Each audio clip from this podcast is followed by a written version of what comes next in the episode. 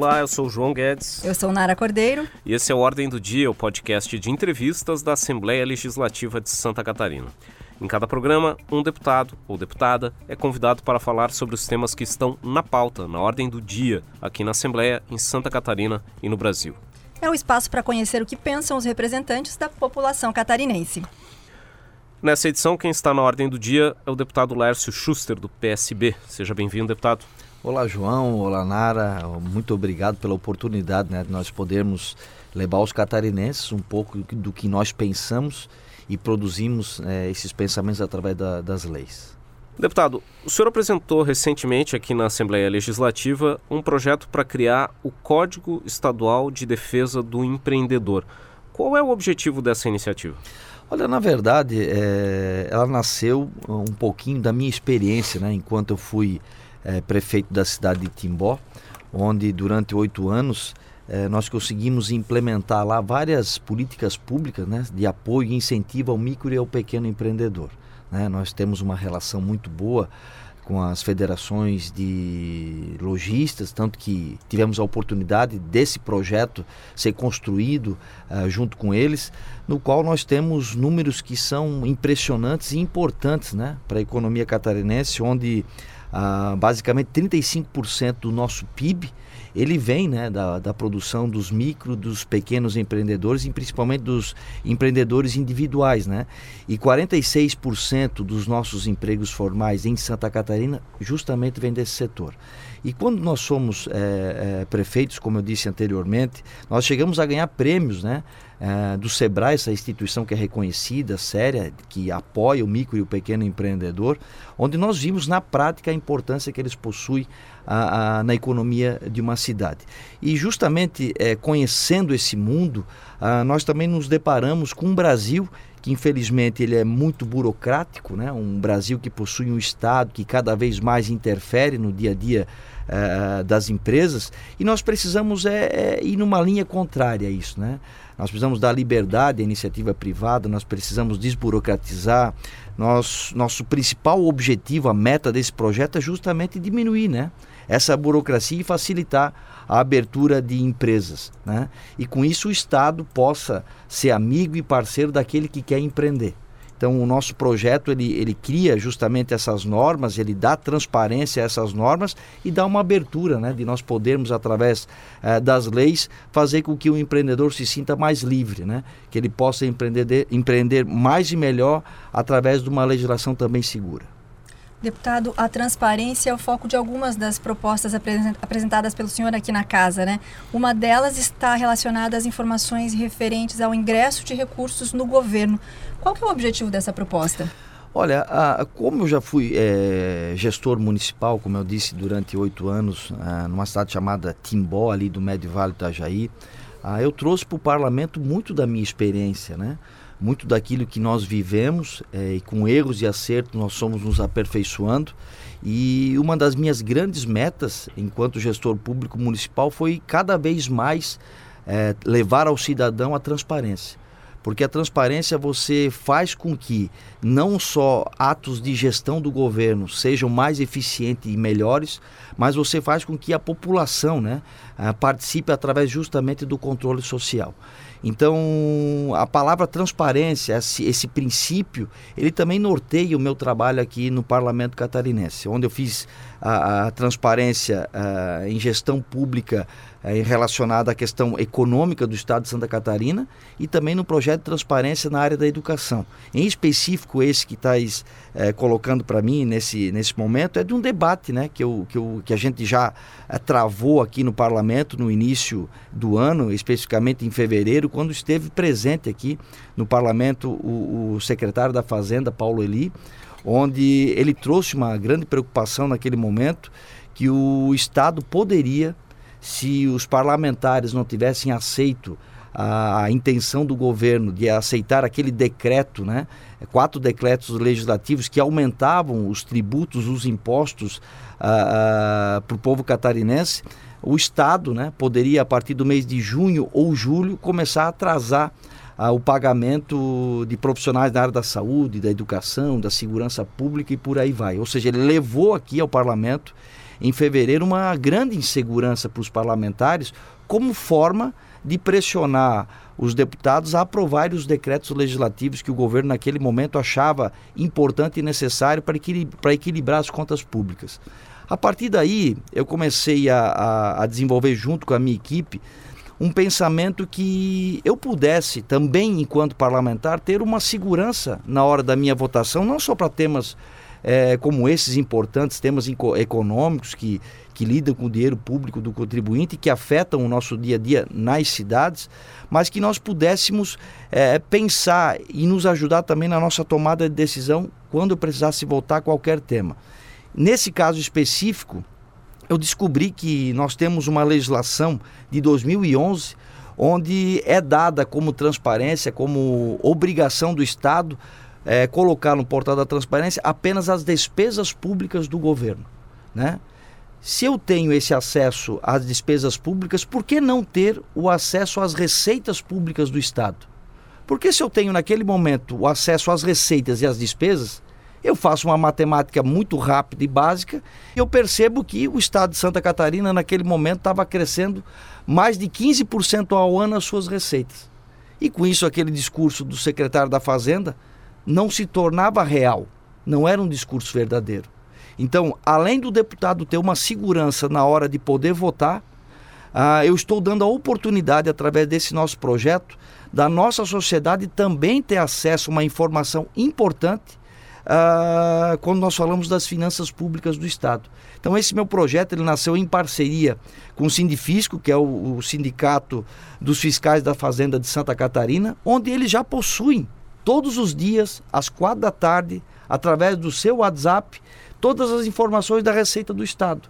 Por que não transportar isso também para toda a população catarinense, para o servidor público, para que ele não seja usado como massa de manobra para aprovar esse ou aquele projeto aqui no parlamento. Então, além de dar segurança jurídica, além de dar segurança e informação para o parlamentar, para as famílias catarinenses, ele também serve para podermos ajudar os grandes investimentos que podem vir para Santa Catarina. Aqueles grandes empreendedores que gostariam de colocar os seus investimentos no Estado, gerando emprego, riqueza para o nosso Estado, mas que não possuem todas as informações necessárias para poder investir. Veja bem, se esse meu projeto ele já estivesse funcionando no Rio de Janeiro ou no Rio Grande do Sul, você acha que as empresas estariam indo para esses estados onde nós estamos, infelizmente, vendo no, no, no, no noticiário que eles estão passando por graves crises financeiras? Quem quer colocar a sua empresa num estado que não consegue nem pagar as contas dos seus servidores? E Santa Catarina possui um histórico de empreendedorismo, de bom pagador, de uma terra de oportunidade.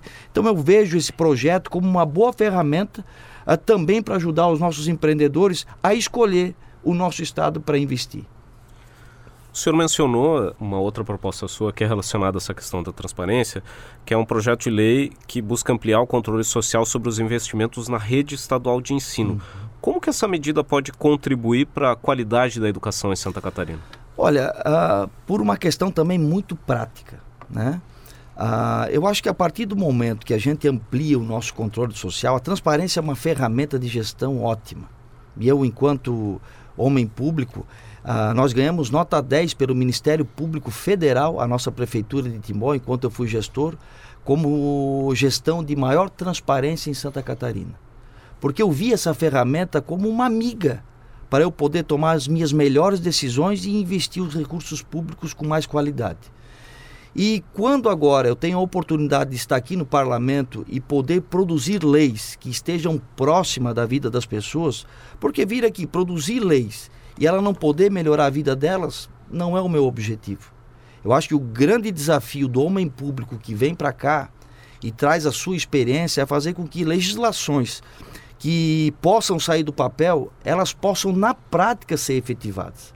Nós possuímos várias leis, não só aqui em Santa Catarina, como também várias leis dos municípios e também no governo federal, que são produzidas, mas não são colocadas em prática. Então, o meu gabinete, ele prefere produzir menos leis, mas as leis que nós possamos produzir, elas possam tocar a vida do cidadão na cidade. Então, esse projeto de transparência uh, nos investimentos na educação, ele vem justamente a esse encontro. Além de eu ajudar o nosso governador, além de ajudar o nosso secretário de Estado da Educação, além de criar justamente esse entusiasmo pelo controle social através dos pais, professores, da comunidade escolar, para poder ajudar a, a, a, as escolas estaduais, nós estamos dando uma oportunidade para aumentarmos o ensino de qualidade em Santa Catarina. Mas por que está dizendo isso, Laércio? Porque antes de chegar aqui no parlamento, durante um ano e meio, eu visitei várias regiões do nosso estado. Visitei mais de 120 municípios em Santa Catarina. E eu tive a oportunidade de ver que nós temos regiões extremamente diferentes, distintas e com graves é, desequilíbrios econômicos e também sociais. Para isso, eu acredito que uma ferramenta dessa vai fazer com que uma escola pública lá em Dionísio Cerqueira tenha a mesma qualidade de uma escola pública em Blumenau. Uma escola pública lá em Palmasola tem a mesma qualidade de infraestrutura na educação que tem a cidade de Timbó. Então eu trago aqui agora um exemplo real para quem está nos escutando. A minha cidade, a cidade de Timbó, onde eu trago a minha grande experiência como gestor público, possui duas escolas estaduais, três, mas falo de duas. E uma das demandas ah, da comunidade escolar dessas escolas é justamente a construção de ginásios. Ora, uma escola da outra tem praticamente os dois exemplos que eu vou dar agora, 3 quilômetros de distância. Numa escola estadual, possui dois ginásios de esportes construídos. E na outra, que há mais de 10 anos pede um ginásio de esportes, não tem nenhum. Se essa ferramenta de transparência está funcionando, eu vou estar ajudando o secretário de Estado da Educação a ter um olhar, uma geografia do sistema público de infraestrutura dessa escola, mostrando que Pô, calma aí, porque na mesma cidade, três escolas, tantos anos fazendo pedido para a construção do ginásio, em uma tem duas, dois ginásios e na outra não tem nenhum. Por que existe uma diferença na infraestrutura, na qualidade do ensino, seja na parte física, na parte é, de qualificação do professor? Em alguma escola que eu tenho mais do que a outra e numa mesma escola estadual eu tenho menos, né? Por que, que numa escola ela está pintada, está bonita, com, com rede de, de internet a todos, acesso à tecnologia, e na outra eu vejo uma parede caindo, uma, uma escola sem porta, faltando iluminação e com cabos de energia aparecendo? Qual é a diferença se são escolas públicas estaduais? Eu acredito que a partir disso, e não coloco aqui como má fé dos gestores. Pelo contrário, eu acredito que é falta de informação. De saber que na hora de investir o recurso, em determinadas regiões, em determinadas escolas, eu não possuo equipamento de educação com qualidade como eu tenho em determinadas regiões. Então, acho que isso vem aproximar a melhora da gestão.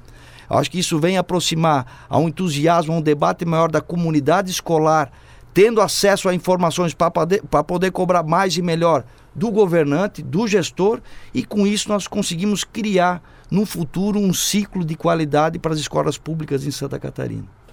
Deputado Laércio, uh, está tramitando uma proposta de emenda à Constituição que esclarece como crime de responsabilidade do governador o não cumprimento das emendas parlamentares e de bancadas no orçamento estadual.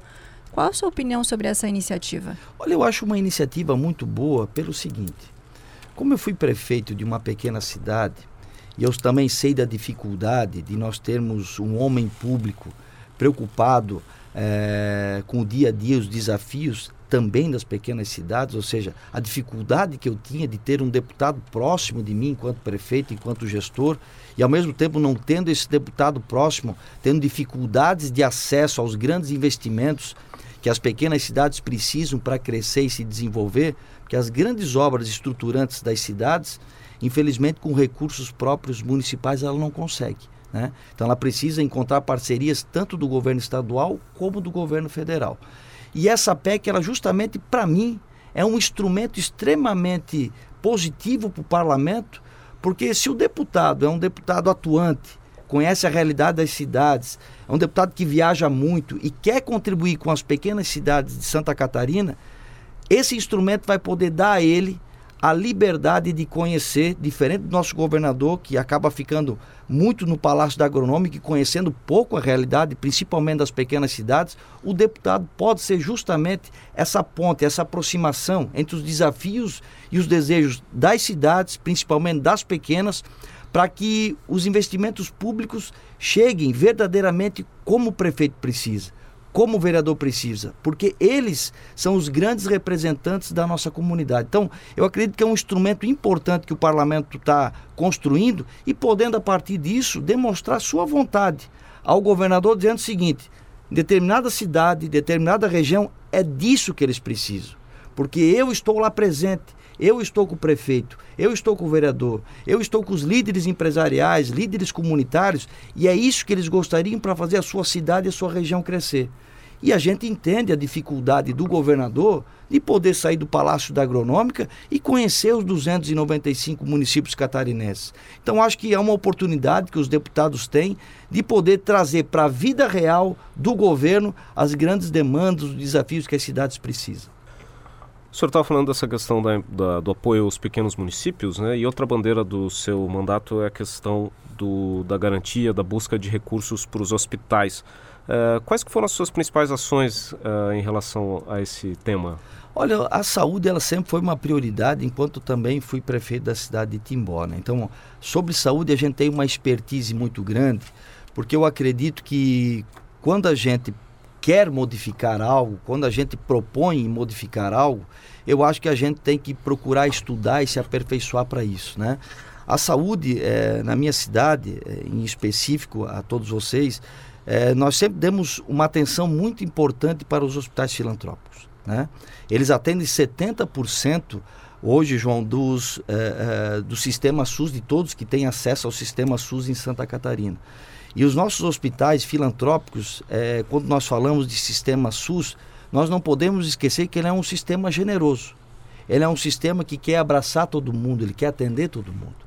Porém, ele remunera de maneira capitalista. E se ele remunera de maneira capitalista, você tem que ter planejamento e boa gestão. Porque você vir aqui e dizer que os hospitais estão defasados porque a tabela SUS não é atualizada há tantos anos, para mim, sim, é um, é um elemento importante, mas não o único para mostrar que os hospitais estão passando por dificuldades e crises financeiras. Porque outros procedimentos e outros serviços, o sistema SUS paga muito bem. Então, os hospitais precisam é se vocacionar. Os hospitais precisam é se aperfeiçoar, se atualizar. E isso você só faz com gestão. E se você fizer gestão, se você levar para onde o seu hospital quer estar no futuro, sem dúvida nenhuma o SUS é um grande parceiro seu. E aí, no início do nosso mandato, nós debatemos isso na tribuna do parlamento, levamos um pouco a nossa experiência, que nós tínhamos um hospital na minha cidade é, fechando as suas portas, justamente por questões é, orçamentárias, financeiras, e o nosso hospital, o Hospital Oás da cidade de Timbó, atendia mais quatro municípios ali. E pertinho da cidade de, de, de Timbó, que é a cidade de Indaial, também possuía um hospital que não atendia também só Indaial, mas todos aqueles que passavam pela BR-470. E esses hospitais eles são importantes, é, principalmente para essa rede de proteção de saúde que nós temos no Médio Vale Itajaí. Se esses dois hospitais fecharem, o Hospital de Indaial e o Hospital de Timbó fechassem, sem dúvida nenhuma estaria instalado né, uma grande insegurança na área da saúde na nossa região. As pessoas iriam sofrer, as pessoas iriam morrer. Então, nós assumimos também, enquanto gestor público municipal, a responsabilidade e o desafio de fazer uma gestão pública hospitalar, mesmo sabendo que isso não era a responsabilidade do prefeito, mas eu sabia a importância disso. E por isso que esse projeto de lei, que foi aprovado aqui na Assembleia, onde destina que 10% dos recursos uh, da saúde vão direto para um fundo específico para ajudar os hospitais filantrópicos, e esse ano foi 190 milhões de reais, e ano que vem o nosso governador ele pretende injetar mais de 300 milhões, eu achei um grande projeto. Porque quando ele veio visitar a cidade de Blumenau em fevereiro, março desse ano, uma das minhas primeiras ações que eu levei ao governador foi justamente a experiência que eu tive enquanto homem público em Timbó dos hospitais filantrópicos da minha região. Hospitais que estavam seis meses, um ano sem receber os recursos do governo do estado e do governo federal, hospitais que precisariam de um olhar mais sensível e generoso do nosso governador do estado, porque o estado simplesmente jogou para as prefeituras esse grande problema. E as pessoas estavam sofrendo. Prefeituras que deveriam, eh, de acordo com o percentual constitucional, gastar 15%, estão gastando mais de 30% em saúde pública, que não é da sua responsabilidade. Então, o Brasil acontece, aí vem um outro debate, que num outro momento nós podemos falar disso. O Brasil acontece nas cidades. Então nós temos que rever urgentemente o Pacto Federativo. Então essa proposta que a Assembleia teve em destinar para o Fundo Estadual de Saúde 10% para ajudar os hospitais filantrópicos, sem dúvida nenhuma, ajuda é, nesse primeiro momento, mas não dá aos hospitais a segurança que no futuro possa, possam ficar com as suas portas abertas. E a isso o governo do estado precisa melhorar a sua gestão, como eu disse, precisa pensar uh, mais de forma planejada e premiar aqueles hospitais que estão entregando serviço de qualidade ao cidadão. Eu acho que esse é o grande projeto e que eu uh, também tive a oportunidade aqui no parlamento de parabenizar o governador. Ele vai premiar os hospitais que estão fazendo gestão premiando os hospitais que estão fazendo gestão, ele está premiando aqueles que todo dia acordam para fazer do sistema SUS um sistema melhor. Deputado, o senhor já teve uma experiência na à frente da prefeitura de Timbó, mas agora está vivendo o seu primeiro mandato como deputado estadual aqui na Assembleia. Passado esse, esses primeiros meses uh, aqui na casa, qual é a sua avaliação até agora dessa experiência aqui no Legislativo Catarinense? uma experiência bastante diferente, né? Porque quando você é gestor público municipal, quando você é prefeito, você tem a caneta na mão, você está ouvindo a população do teu lado, você está vivendo a vida dela, os desafios, os sofrimentos, e você tem a, a possibilidade, junto com a tua equipe, de poder, num curto espaço de tempo, poder ajudá-los. Quando você está aqui no parlamento, você precisa produzir legislação por isso que eu, eu, eu, é o meu grande desafio da minha equipe, mais próxima possível da realidade das pessoas e que o nosso governador consiga tirar do papel ela o mais rápido possível para poder ajudar as nossas famílias que vivem na cidade. Então, para mim, tem sido um grande aprendizado é, nesse ano aqui no parlamento. Estou aprendendo bastante, também estou errando e aprendendo também com, com os meus erros, mas sem dúvida nenhuma que essa minha experiência é, oito anos enquanto prefeito da minha cidade tem me ajudado muito a produzir um trabalho legislativo que eu acredito que lá, depois de quatro anos, façam as pessoas ter orgulho de ter colocado aqui um deputado que há 40 anos a minha região não tinha, que tem um olhar mais próximo, principalmente das nossas pequenas cidades do interior do Médio Vale Itajaí. Deputado Laércio Schuster, muito obrigada pela participação. Esse foi o Ordem do Dia, podcast de entrevista da Assembleia Legislativa. Nara, muito obrigado, João, muito obrigado pela oportunidade. Também agradeço a participação do deputado. Esse programa foi gravado no estúdio da Rádio da Assembleia Legislativa em Florianópolis no dia 3 de outubro de 2019. Comigo, João Guedes, repórter da Rádio AL, e com a Nara Cordeiro, também repórter da Rádio AL. O Ordem do Dia está disponível no Spotify, nos demais tocadores de áudio, como Google Podcasts, e você também pode nos ouvir no site da Rádio AL, no radio.alesc.sc.gov.br. Siga nos acompanhando e conheça o que pensam os deputados do Parlamento Catarinense. Até a próxima!